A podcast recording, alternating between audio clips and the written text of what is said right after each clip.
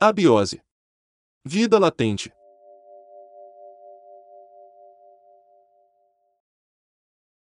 Crônica de hoje.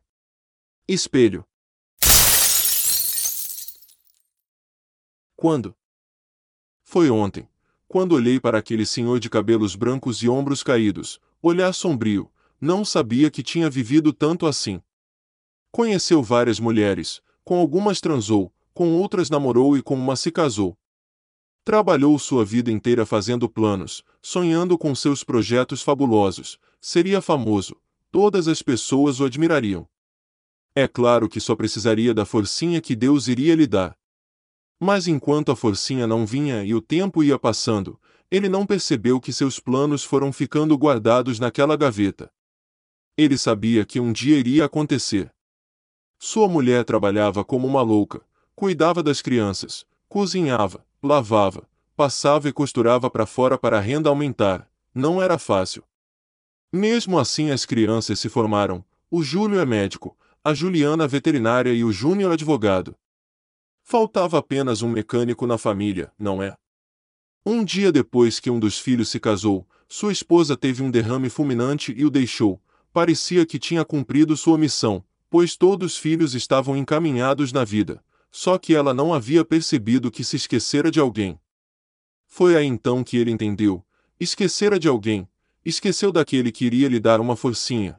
Esquecera de Deus. Correu para o quarto e abriu aquela gaveta. Estava lá, do jeito que havia deixado, textos e textos, livros e histórias de pessoas que viviam um mundo comum, sem pudor, sem preconceitos, sem medo de ser o que são.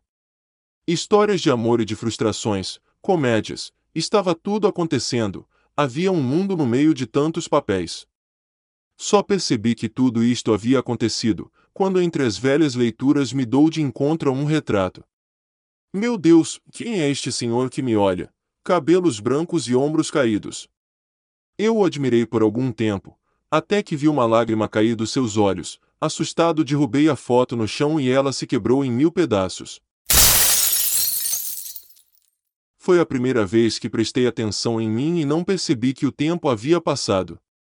O engraçado é que ao juntar os cacos cortei meu dedo, o meu sangue continuava vermelho. Eu sabia que um dia iria acontecer.